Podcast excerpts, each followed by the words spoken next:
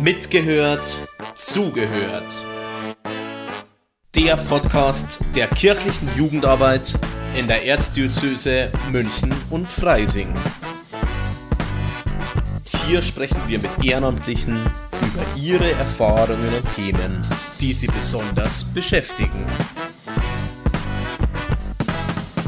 Hallo, ich bin Robert aus der Base One und habe heute den Sören mit seiner Hündin Malaika zu Gast. Sören und ich, wir teilen das gemeinsame Hobby Feuerartistik und ja, Sören, stell dich doch uns ganz kurz mal vor. Hallo Robert, hallo Zuhörerschaft, ich bin der Sören, ich bin 24 Jahre alt, studiere derzeit Brauwesen an der TU München in Freising. Und dabei habe ich heute unsere Hündin Malaika, das ist eine wunderschöne kleine Husky-Dame, die ist jetzt anderthalb Jahre alt. Und die begleitet mich hier als Maskottchen und Robert, du hattest ein paar Fragen an mich. Eine Sache teilen wir ja, und zwar die Feuerartistik. Bei einer Veranstaltung haben wir uns kennengelernt, da warst du als Teilnehmer und hast mitbekommen, Mensch, der macht auch Feuerartistik und hast mich sofort in Fokus genommen und hast mit mir dann gleich gefachsimpelt über, ja, welches Lykopodium verwendest du, was Feuerspuckpulver ist oder welche Poise verwende ich, was quasi an, das sind, das sind Feuerkugeln an Ketten. Und da habe ich schnell gemerkt, da sind wir auf einer Wellenlänge. Wie hast du eigentlich das Feuerartistik-Dasein für dich entdeckt? Wie hast du es gelernt? Hm, das hat bei mir damals in der Schule angefangen, in der sechsten Klasse. Bei uns an der Schule konnte man Wahlfächer wählen, sportlicher oder auch ähm, andere Aktivitäten, je nachdem, wie man wollte. Und hat ein Lehrer Feuerartistik angeboten. Und das fanden sehr, sehr viele sehr interessant. Und ähm, da habe ich dann mit ein paar Freunden teilgenommen. Und dann gab es am Ende des Jahres mit den Tanzgruppen zusammen ein großes Tanzprojekt wo alle ihre Sachen, die sie gelernt haben, zu Musik gezeigt und vorgeführt haben. Und das haben wir dann Stück für Stück äh, auch weiter betrieben, auch nach der Schulzeit noch mit ein paar aus dem Verein. Ich bin Turner und da habe ich ein paar Trainer, die das auch machen und so ist es eigentlich hängen geblieben bis heute. War das zufällig der Sportlehrer, der mit euch das gemacht hat oder der Chemielehrer? Nein, das war schon der, äh, einer der Sportlehrer. Genau, und der hat sich da sehr viel Zeit für genommen. Der hat es sehr früh schon bei sich gelernt. Ich glaube, der macht es auch schon seit seiner Schulzeit und hat dann sich die Zeit genommen, uns das allen in der Schule beizubringen. Und also nicht allen, alle, die halt mochten. Genau, und das war immer zwei Stunden in der Woche.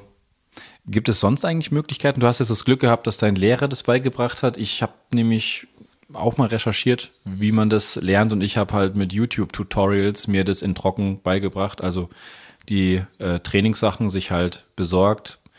Die Poi eben, dass das erstmal nicht angezündet, nur mit quasi Socken, wo man vorne einfach ähm, Reis zum Beispiel reinfüllt, dass man da das schwingen kann und die Übungen macht. Das hast du zwei Jahre in der Schule gemacht, oder? Mm, ja, ich habe das zwei Jahre in der Schule gemacht. Und auf deine andere Frage zurückzukommen, ja, man kann auch einen anderen Weg dorthin finden. Es gibt viele Möglichkeiten. YouTube-Tutorials ist bestimmt eine Möglichkeit. Oder auf größeren Festivals oder Aktivitäten, wie zum Beispiel dem Tollwood in München, gibt es auch immer Stände, die ähnliche Artikel anbieten, meist erstmal ohne Feuer, wo man erstmal dorthin finden kann und das Ganze lernen kann. Oder natürlich auf äh, mittelalterlichen Festivals gibt es sehr häufig Leute, die auftreten und diese Leute verraten immer gerne, wo sie das gelernt haben und sind doch vielleicht auch bereit, dem einen oder anderen etwas selber beizubringen.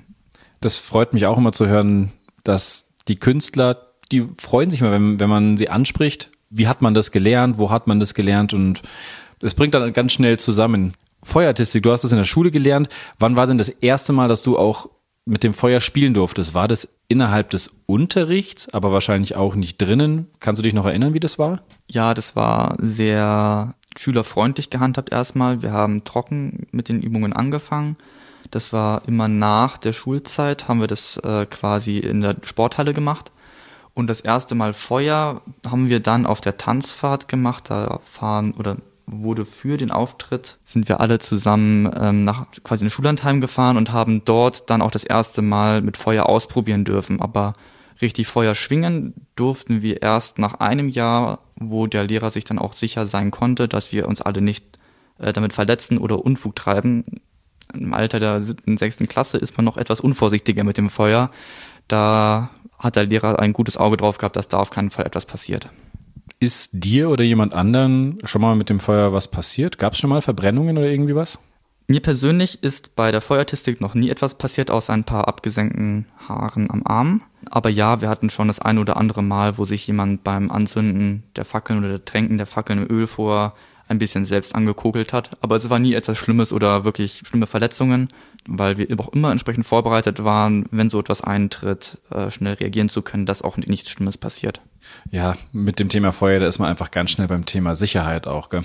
Ich selber habe ja leider nicht die Möglichkeit gehabt, äh, in der Schule das zu lernen oder von jemandem, sondern ich habe es halt trocken geübt und habe dann mich irgendwann mal getraut, man kann online sich die Sachen kaufen, sei es bei verschiedenen Online-Händlern.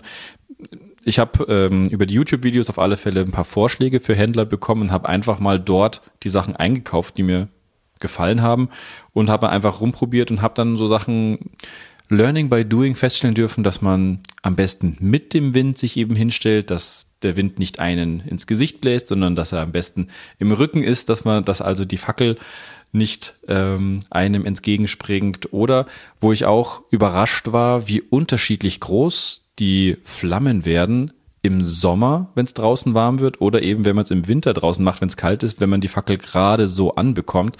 Die Unterschiede waren schon wirklich äh, krass. Was war denn dein bisher ja größtes Feuererlebnis oder wo du mit äh, was war deine größte Flammenkugel oder Event, wo du mit dem Feuer gespielt hast?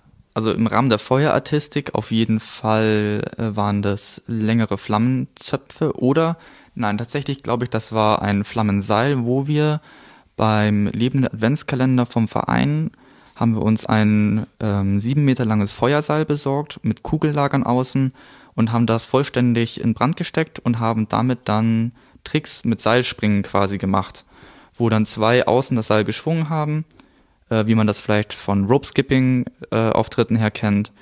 Und wir haben halt in der Mitte halt äh, verschiedene Sachen vorgeturnt und gemacht. Das dürfte die größte Flamme gewesen sein. Aber da es natürlich schon, wie du auch angesprochen hast, äh, kälter war, waren die Flammen da auch nicht so sonderlich groß. Also wir hatten da vielleicht 30 bis 40 Zentimeter hohe Flammen auf sieben Metern Länge. Das dürfte das Größte gewesen sein bisher. Was war denn bei dir bisher das Größte, was du so dabei hattest? Normalerweise bei meinen Feuerfächern sind es ähm, an jedem von diesen Fächern sind es sechs kleine Fackeln. Dadurch, dass die Umgebungshitze aber so groß war, war das nur eine große Flamme und während ich sie quasi Sicherheitsabstand haltend hochgehalten habe, da hat das so stark zu meinen Fingern quasi zurückgebrannt, die musste ich ständig nochmal in Wasser tunken, dass das ähm, ging. Also da, das war so die größte Flamme, mit der ich gespielt habe oder getanzt habe, genauer gesagt bei einer ähm, Aufführung. Am schönsten finde ich aber immer die Stichflammen beim Feuerspucken. Wenn ich äh, mit Lycopodium, das ist ein gelbes Pulver, eben Feuer spucke, weil da kommen dann schon mal so drei Meter Feuersäulen zustande, so ein Feuerpilz. Und für mich selber, für mich wird es nur ganz kurz, ganz hell, aber für die anderen, die können dann sehen, wie groß das tatsächlich ist und da freue ich mich dann immer an den Fotos. Ich habe also Beweisfotos sozusagen. Ja, Lycopodium, da sprichst du schon mal was an. Ähm, für euch als Zuhörer, Lycopodium ist einfach oder sind Bärlaubsporen, die man zum Feuerspucken verwendet. Man kann natürlich auch ähm, flamm, äh, entflammbare Substanzen dafür hernehmen, wie Ethanol oder was anderes. Aber das ist natürlich sehr viel gefährlicher. Ähm, deswegen Bärlaubsporen ist da die sicherste Variante sollte man aber auch trotzdem erst mit viel Erfahrung machen. Ein guter Punkt. Nicht mit Feuer spielen, auch wenn das jetzt gerade von uns so geklungen hat wir haben natürlich lange Zeit jeder auf seine Art und Weise geübt. Irgendwann kommt dieser Moment, da muss man sich dann trauen, dann muss man mutig sein und es einfach mal ausprobieren. Du hast es vorher auch schon beschrieben, dank des Lehrers, der viel Erfahrung hat, wie ja, das, wie, wie man es anderen beibringt. Aber wie macht man das denn überhaupt sicher, dass man ja mit dem Feuer eben ins Tanzen kommt? Also das Allerwichtigste vorweg ist der Respekt vor dem Feuer ohne Respekt vor dem Feuer sollte man es nicht anfassen. Dann macht man leichtsinnige Dinge und verletzt sich bloß unnötig. Dann der zweite Punkt äh, ist einfach Vorbereitung. Man sollte alles da haben, um im Zweifelsfall eine Rettung oder Schutzmaßnahmen zu ergreifen. Was wir zum Beispiel immer machen vorher, sind Hände oder die Kleidung vorher etwas anfeuchten, nur Baumwollkleidung tragen, die Haare abdecken, zum Beispiel mit einem Tuch ansonsten eigentlich immer mindestens einen Eimer Wasser dabei haben oder einen Eimer Sand äh, und auf jeden Fall eine Löschdecke. Ähm, und dann ist man eigentlich good to go. Man kann anfangen, wenn man möchte. Vielleicht noch eine zweite Person oder eine dritte Person da haben, die im Zweifelsfall noch helfen kann.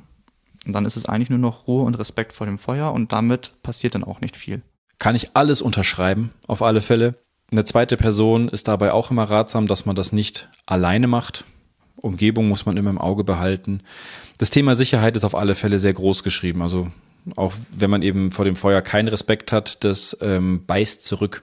Was hat dich am meisten fasziniert, dass du auf die Idee gekommen bist, ja, ich möchte mit dem Feuer, mit den Poi spielen oder mal Feuer spucken? Gegenfrage. Ist nicht die, fast jeder Mensch stark vom Feuer fasziniert? Ist es nicht so, dass das Feuer die Menschen schon seit Jahrhunderten, Jahrtausenden schon bewegt und fasziniert? Ich glaube, das ist bei mir genau der gleiche Grund, warum auch die, warum ich vom Feuer fasziniert bin, wie von den Menschen damals und auch heute. Du meinst, damals haben sie also auch schon Feuerartistik gemacht? Äh, ja, auf jeden Fall. Im Mittelalter, in der Antike wurde das definitiv schon eingesetzt. Feuer ist etwas sehr Lebendiges, etwas sehr Interessantes. Es birgt sehr viel Energie. Es verkörpert auch Lebenslust und Leidenschaft. Ich glaube, dass es eher die Frage ist, warum man sich nicht mit dem Feuer beschäftigen möchte. Ein sehr philosophischer Ansatz zum Thema Feuer. Ich gebe zu, ich habe eine unheimliche Freude am Feuer. Also es muss nicht immer um mich herum tanzen, ich muss nicht immer damit tanzen. Es reicht mir auch das Lagerfeuer, einfach mit anderen zusammenzusitzen und da reinzuschauen, weil, wie du gesagt hast, es hat was Lebendiges.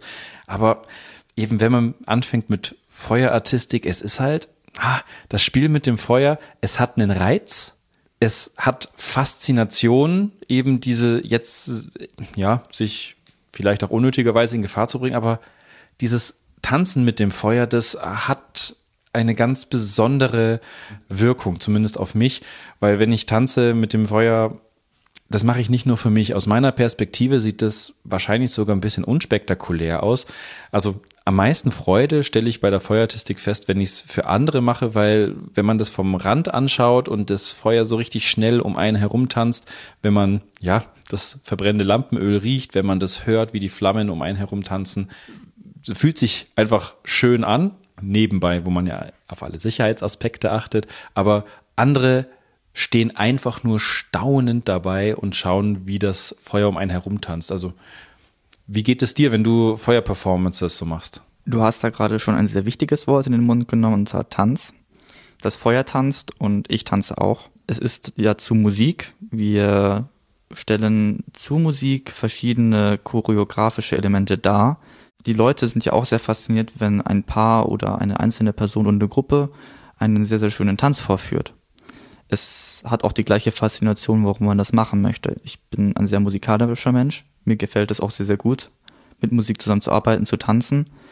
Dementsprechend ist das nur eine weitere Auslebung und eine weitere Form der Musik. Es ist ein verlängerter, oder das Feuer ist hier ein verlängerter Arm, um äh, eine Darbietung darzustellen. Und es ist ja auch immer eine Performance, wo Leute dann auch zuschauen können. Oder man macht es ja auch, um da, damit Leute zuschauen können, damit sie etwas zum Anschauen haben und auch begeistert sind. Und das Feuer ist noch ein gewisser Kick, der dahinter sitzt, der das Ganze nochmal auf ein anderes Level hochhebt, meiner Meinung nach. Gibt es was in der Feuerartistik, was du gerne noch lernen möchtest, ausprobieren möchtest, wo du aber bis jetzt dich noch nicht aus Respekt entsprechend herangewagt hast? Auf jeden Fall.